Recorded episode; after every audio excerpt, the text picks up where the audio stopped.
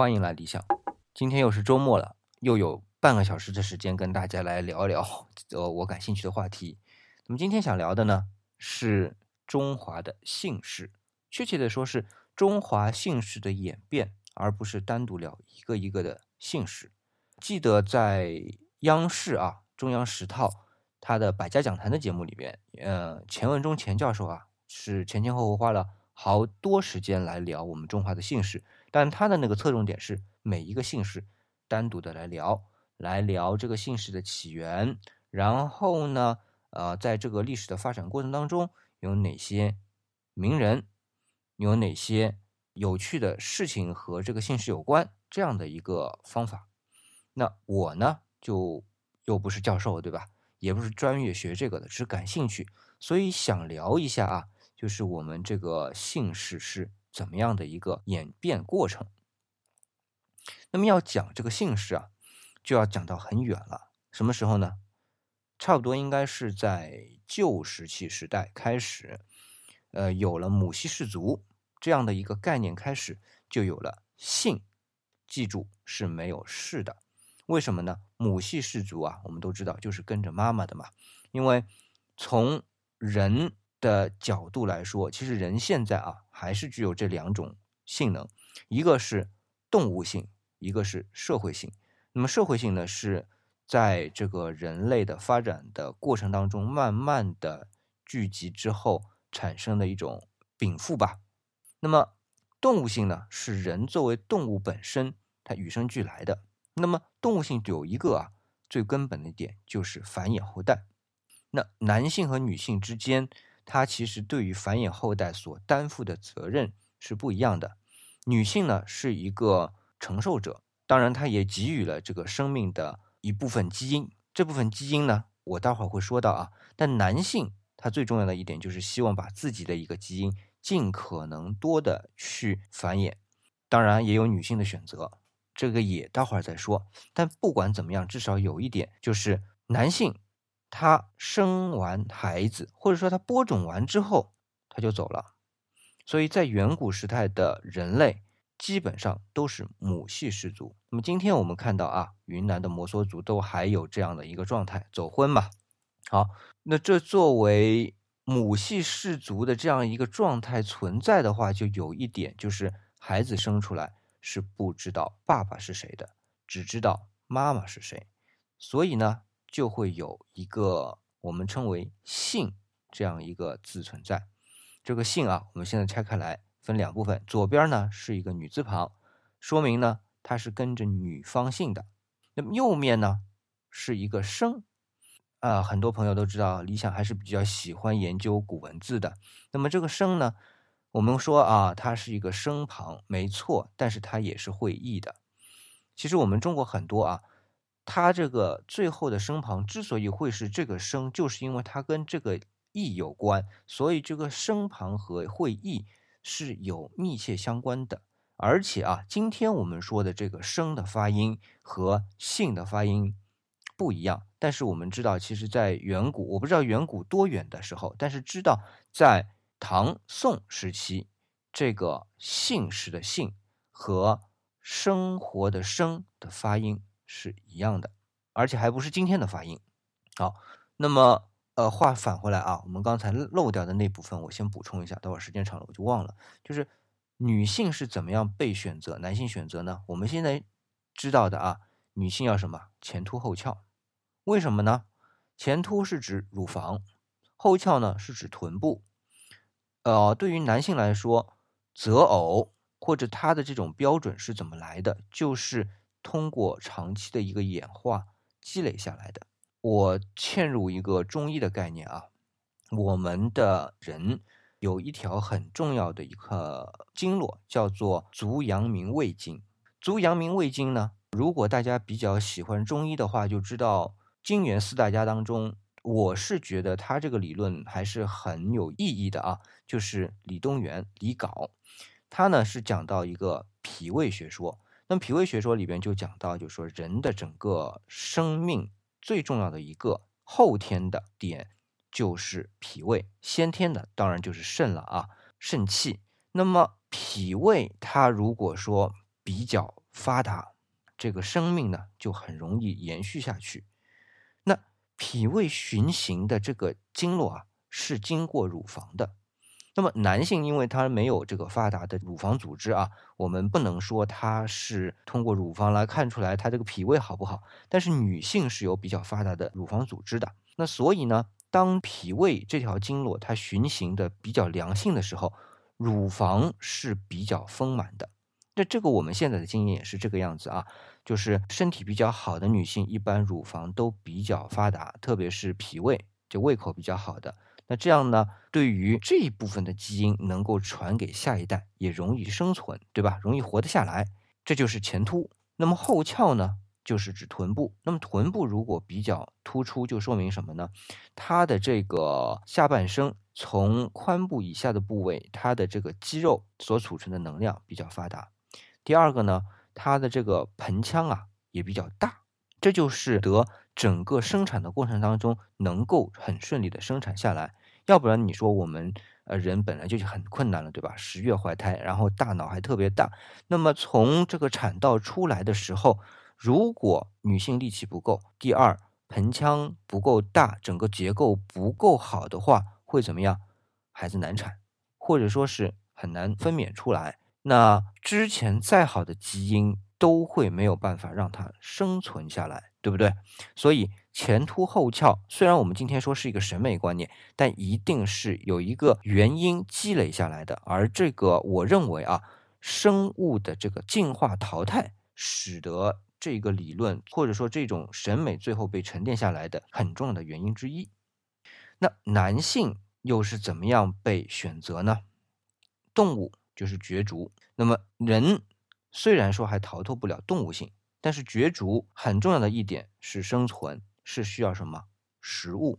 所以男性呢，他就会靠体格，体格如果比较强壮的，他就会去打猎，打猎打来的这个食物来作为给女性的一个酬劳，呃，这是很明白的一个说法。当然，在人的这个进化过程当中，他不会认为这是个酬劳，他会认为或者说是个聘礼，或者说我们就是一个交换条件，就是说我有肉吃，我跟你交换，我们进行交染。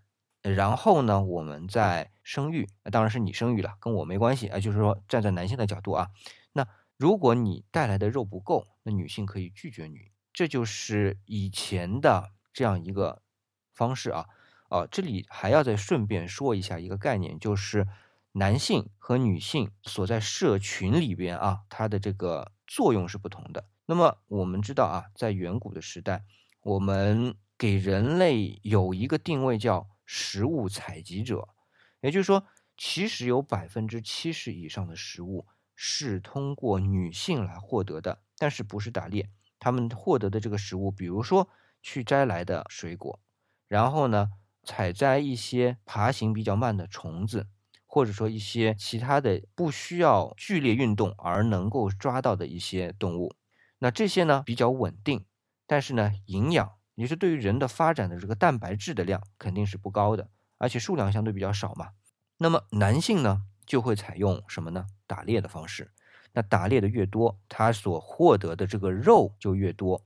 这个肉多了，就是他的这个体现出他的能力强，从而女性来选择他来进行一个繁衍下一代的一个目标。那么通过这样的刚才说的这种双向选择呢，使得在远古时代的人。就进行了一代代的一个繁衍，那么刚才就讲到了繁衍到后来就产生了一个问题，随着我们的打猎的技术不断的发展，我们前面说的旧石器时代到新石器时代的时候，人就发现了用石头打造出弓箭呐、标枪啊都已经过时了，然后我们可以用什么陶土，可以用早期的一些瓷。顺便插一句啊，瓷器其实还是挺早就有的，只是说它成型啊，整个。比较早的批量能生产是比较后期的。我们说，呃，到邢窑啊，什么时候开始有这个白色瓷器？这个再说了。但是有了这些人造的这个样子之后呢，它的狩猎的就比较大。比如说，我可以制作一个陶的头，虽然它的强度还不是很好，但是我可以做的更尖、更锋利啊。我后面的柄可以做得更长啊，然后去把它扎在这个木头上面，然后再去和动物格斗，它的成功率就高了。那么随着这种技术不断的发展，男性能获得这个肉占总体食物的百分之三十这两个比重，刚才说的女性是百分之七十嘛，她作为食物采集者，那么男性就只剩百分之三十。从这个百分之三十，它慢慢的扩展到比如说百分之五十的时候，就出现了一个问题，就是男性和女性。对于社群里边的地位就平等了，这就产生了后面一个问题，就是男性有剩余的肉多出来。那么当男性有剩余的肉多出来的时候，肉又是在当时是一个非常抢手的一个资产的时候，他就会想到：我死的时候，我这肉给谁？我得找到我孩子。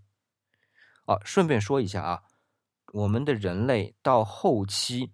会储存肉了，是因为他发现了盐。在沿海的人是通过了海盐，那么在内陆的人是通过矿物盐，比如说井盐呐，或者河水旁边，它其实还是能产生一些呃盐的结晶的。那么通过这种盐的腌制，使得肉呢能够存放的时间比较长。那我们再回过头来说，这个男性他有了肉能够储存下来，也就是他的资产就大的时候，他会想到说。我要有人去继承这几块肉，真的是啊，那么他就得找到自己的孩子。那我们的孩子又是谁呢？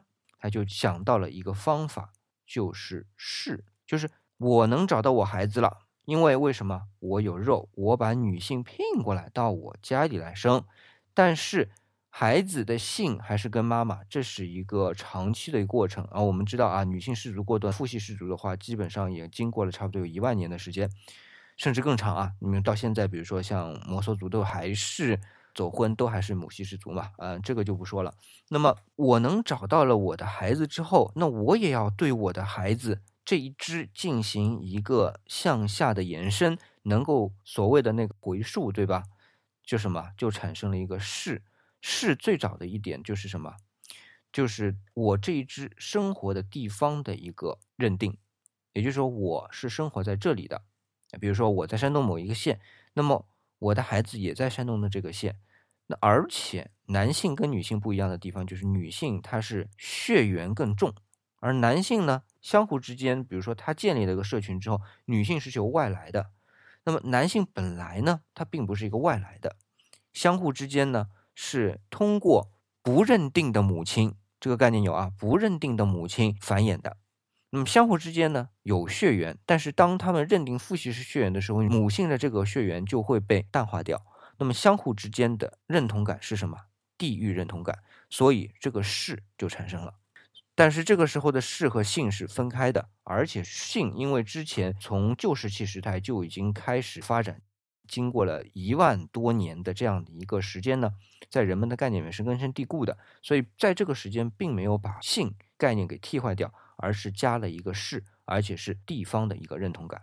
那么在这个状态下面，男性就慢慢的以氏作为标准来繁衍他的下一代，并且在这个过程当中，慢慢的取代了氏族以女性为主的这样的一个状态，而以男性为主。而同时，我们的肉食的比重会越来越大。记住，这个时候还不是农业文明的时代，所以还是以肉食为主。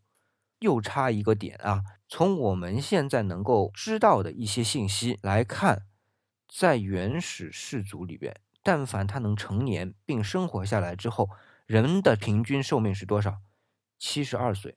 那么今天我们发达国家，比如说在美国，平均寿命七十四岁啊。当然了，他是把出生婴儿都已经算进去啊，整个过程。而以前的我们这个统计口径。这个要说明的就是已成年之后的一个生存的一个寿命是七十四，也就是说，在远古，当他能够活下来，过了比如说十几岁之后，他活成了，然后再往下就相对比较难死了，对吧？这一段时间，这些人他的平均寿命七十二岁，也就是说跟今天的人差不多。为什么呢？最重要一点就是食物的采摘，除了我们说的水果蔬菜，而品种非常多，还有很多，比如说昆虫，当然还有肉，而且肉还。大家注意啊，我们今天吃到的肉其实还是很有限的。虽然说我们今天还是可以吃到虾、蟹，然后又可以吃到红肉，还有可能吃到白肉，比如说鸡啊、鱼啊；红肉是指什么猪啊、牛啊、羊啊这些，对吧？但是还是有限的，我们吃不到章。打个比方，我们吃不到穿山甲，当然也是保护动物了。但是古人他不管，而且他的捕获能力是有限的，对不对？所以他本身就不去考虑所谓的这个呃物种的繁衍的问题，它只考虑到自己能生活下来的问题。所以它的食物结构是相当丰富的，那么就造成它的营养也相当丰富。所以它只要存活之后，它的寿命就相对比较长。啊，再加上比如狩猎有运动，对吧？整个人的状态都相对比较健康的，而且还有一点鞋子，啊，这个可能很多人不知道，鞋子的出世是使得人的寿命是减少的，因为人原来是赤脚在大地上走路的时候，我们现在知道很多脚底按摩，对不对？呃，但是如果说赤脚在陆地上走的时候，它就是一个脚底按摩的过程，本来就会刺激到很多穴位，而且我们的脚在走路过程当中会，我们叫做接地气嘛。这个不管怎么说，的确是有一定的科学道理啊。所以，人在这个过程当中，男性他慢慢的能够把他下一代的所需要的东西交给他们，并繁衍下去，那这个势就慢慢的巩固下来了，并且通过食物所占的比例，也就是肉食所占的比例不断的扩大，他们的社群当中的地位也不断的被强化，最后过渡到了父系氏族。那么这个时候。我们再来看，仍然是分开的，姓是姓，氏是氏，但是这时候的姓已经是相对比较虚的了。那么听过我之前说《芈月传》的时候，会特别讲到一些姓氏的一些概念啊。你比如说有什么芈姓，比如说叫《芈月传》嘛，芈姓。然后呢，它有熊氏，那就是像皇族那一支的什么楚威王啊，这边都是属于熊氏。那比如说同样是芈姓，然后屈原，他就是。芈姓屈氏就是这样的一个概念，所以一个芈姓是妈妈那一支，但是很久远了啊。然后趋势、熊市，它都是爸爸那一支。所以我们去看那个《史记》啊，讲那个楚世家秦本纪的时候，都会把一些历史上的发展的过程都会讲一遍，姓氏都会讲一遍。那么你就会发现，哎，它里边这个变化啊，都是跟男的这边有关的。然后其实我讲过了。到司马迁这个时候，到汉朝汉中期，基本上就已经把姓氏给混谈了。这个待会儿我就会说到。但是我们在读的时候一定要有这个概念，他说的这个姓其实是指姓，说的那个姓其实是指氏，这个一定要看清楚，要不然有时候我们会看的比较乱啊。那么我们刚刚举的例子是说楚威王是芈姓的熊氏，然后屈原是芈姓的屈氏啊，这样的一个概念。在春秋战国时期，其实是很多的。比如说孔子，他其实是子姓，大家不知道知不知道啊？子姓呢，其实是谁呢？商朝的商纣王这一支，他就是子姓。那么子姓呢，后来比如说他不是被灭了国了吗？但是他有一支呢，就封到了宋。所以我们后来说啊，不是后来什么赵匡胤的赵宋，也不是刘宋啊，他就是这个战国的时候有一个宋，就是。呃，五国相望的这时候里边有一个宋啊，呃，宋他就是商朝这一支的后裔，那么孔子呢也是这一支的后裔，但是他是子姓孔氏，呃，还有一支子姓我不知道啊，我忘了我是不是明确的讲过了，就是朝鲜有一个时代是叫齐子，那么这个齐子呢，就是商朝灭亡之后带了一部分人。迁徙到今天的朝鲜这个地方建立这个政权，时间还蛮长的。那么他其实也是子姓。那么这个时候我们再去看那个年代的一些典籍呢，一定要搞清楚姓和氏它是有区别的。但是这个过程又经了几百年之后，到了汉朝就开始混淆了。我们刚才不是说了吗？到太史公司马迁的时候，基本上就已经分不清姓和氏了。那么。我们再来看啊，项羽这个时候他还是有姓氏的，在《史记》里边就有明确的记载说他是项，也就是说至少在那个时候，太史公很明确的知道项羽他还是有他的那个氏族的。但是为什么会到说到了汉朝就没姓氏这个概念就被混淆了呢？有一点，姓氏有姓一定是贵族。我们知道啊，其实我以前说过的庖丁解牛，他那个庖是他的工作。丁是他的名字，而且只是一个号，比如说甲乙丙丁，就是这个意思。老大、老二、老三、老四、老五，就是这个意思。然后另外一个稍微有点文化的叫伯仲叔季。那么秦朝其实统一了中国之后，他把老百姓全部得编户口。那么之前是没有的啊，老百姓有多少人，我也不知道。我我知道有多少人，但是我不去管理他，因为它是一种家天下的方式。那么秦始皇他是建立了这个秦朝之后，他是有那个郡县制的方式，所以人就不是我家里的人了。这个时候我要管你怎么办？我就得有户口管理制度啊，户籍制度。那么这时候户籍制度怎么弄的呢？不管你是阿狗阿猫，你都得给我有个姓，有个名，我得登记下来，对吧？你比如说你弄个庖丁不行啊，你这是庖丁，另外还有一百个庖丁呢，怎么办呢？所以根本没办法，所以你必须有个名，有个姓儿。那么很多老百姓就开始自己想，我想姓啥？其实是这样的啊，我想姓啥，我就报啥，报完之后就停，好，不能再报了。所以啊，我们今天去看，我们说姓氏中间有出了很多名人，但是有很多啊，也不能说完全就是姓这个的。当然，他后来比如说发迹了之后怎么样怎么样，这个先不说，他可能在秦朝的时候，以一个平民他姓了一个姓，而这个姓呢是贵族的。那么刘邦是谁呀？刘邦街道主任。平民一个，你让他说自己姓什么是什么，他讲不清楚。他老爹刘太公，他老妈刘媪，为啥嫁给刘太公的老妇人也讲不清楚的？你比如说人家芈月、芈八子，我一直讲一下啊，人家芈月没这个人，但是芈八子。还是史籍上有记载的，人家的确姓米，而且以前女性是跟着妈妈就直接姓的啊，男性是跟着爸爸得加上氏的。那么人家的确姓芈，呃，这就是贵族，对吧？那你说你刘邦一平头老百姓，说不定不是平头，但是可能到了几代你就分不下去了嘛，你都不知道自己是什么了。那你就算一个平头老百姓，我都不知道姓什么是什么，我干嘛要让你们天下的其他的贵族要做这事儿啊？所以到了汉朝建立之后，就没有再很仔细的分你姓啥，你氏是啥。但是呢，我得借一个概念来，借哪个概念呢？就是姓这个概念。而且从这个时候，姓就跟着爸爸来了。那这样一来呢，我们今天看到这个姓氏啊，就变成这个姓跟着爸爸来了。这个呢，就相当于说。它慢慢的在整个几万年的过程当中啊，偷换了概念。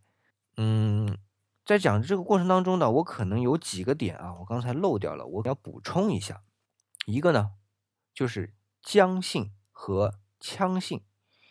那姜姓我们都知道啊，姜太公对吧？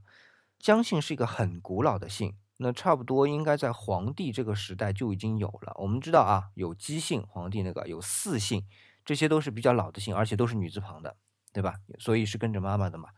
那么姜姓也是女字底的，对吧？啊，这其实说明当时是以女性的这么一个部落一直延续下来的这么一个姓，而且这一支呢是非常崇尚美的。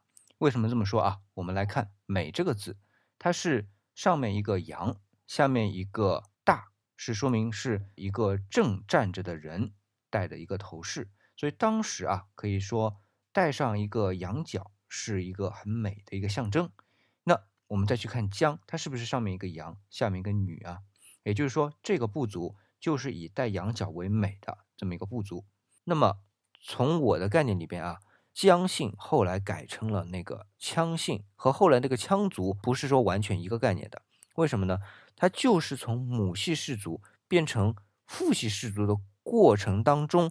把下面这个女改成了儿，也就是从女性变成了男性，这是一个偷梁换柱的过程。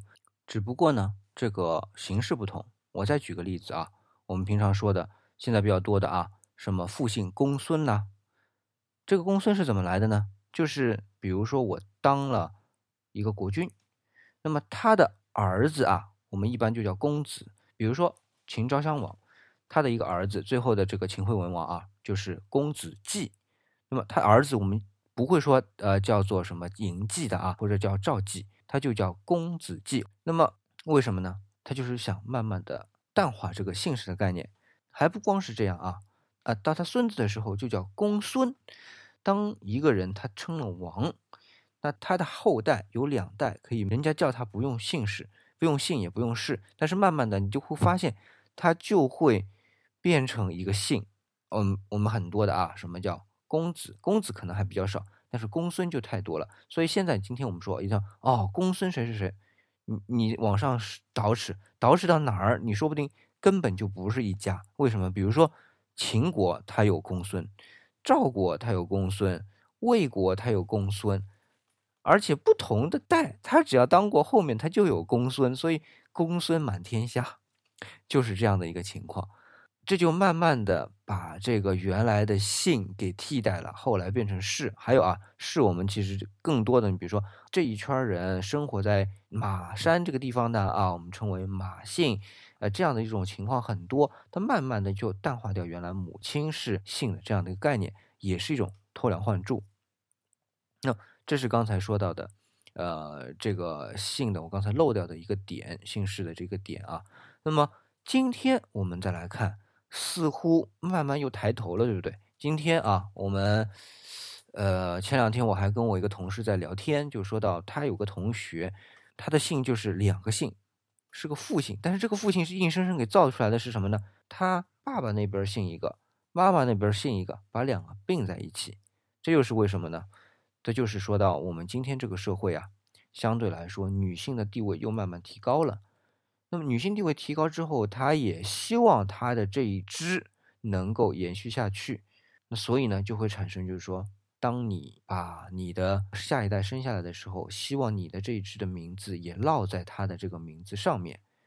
那么还有一些情况啊，比如说我有一个同事，呃，在上海啊，比较多的是在郊区，也就是说本地的一些呃习俗里边，就是有叫上门女婿，就招上门女婿。比如说我是这家。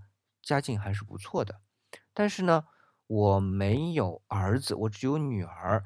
然后呢，我就招一个男孩子过来跟我女儿结婚，然后住到我家里来。这样的话，他孩子生出来之后，这个孩子是跟我女儿姓，哎，这就叫上门女婿。然后他的后代也是跟着妈妈这一支的。那所以，我们先看到，其实说到底，姓氏这个问题，就是你的经济地位、你的社会地位高了。那你就能够烙上你的印子，这就是我们讲的这个姓氏这个变迁啊，这样的一个过程吧。那么今天呢，差不多就到这里，主要是讲了一些关于呃有的没的这个姓氏的问题，其实不影响我们的生活，但是就是从这一点呢来看到，就是说我们自己真正的要立本，其实说到底就是自己的这个地位的问题、社会能力的问题。因为我们先讲了，就是你要能够有这部分的。